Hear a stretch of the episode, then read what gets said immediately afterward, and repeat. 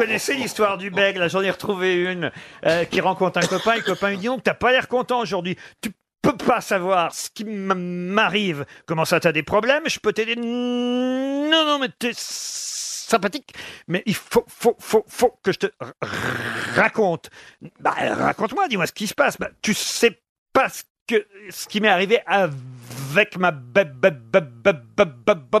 belle-mère qui habite chez moi. Bah non, je sais pas, qu'est-ce qui t'est arrivé Oh là là la semaine dernière, nous, nous, nous, nous regardions la té- té- télévision avec ma femme et mon chien Rex et, et, et, et, et, et ma belle-mère.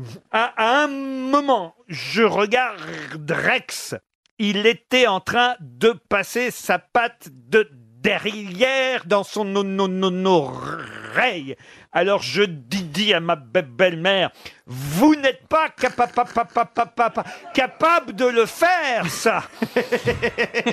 Et alors c'est pour ça que vous êtes fâché avec ta belle-mère? Oui, pa- pa- parce que le temps que, que, que je le dise, il s'était mis, mis, mis à se lécher le derrière.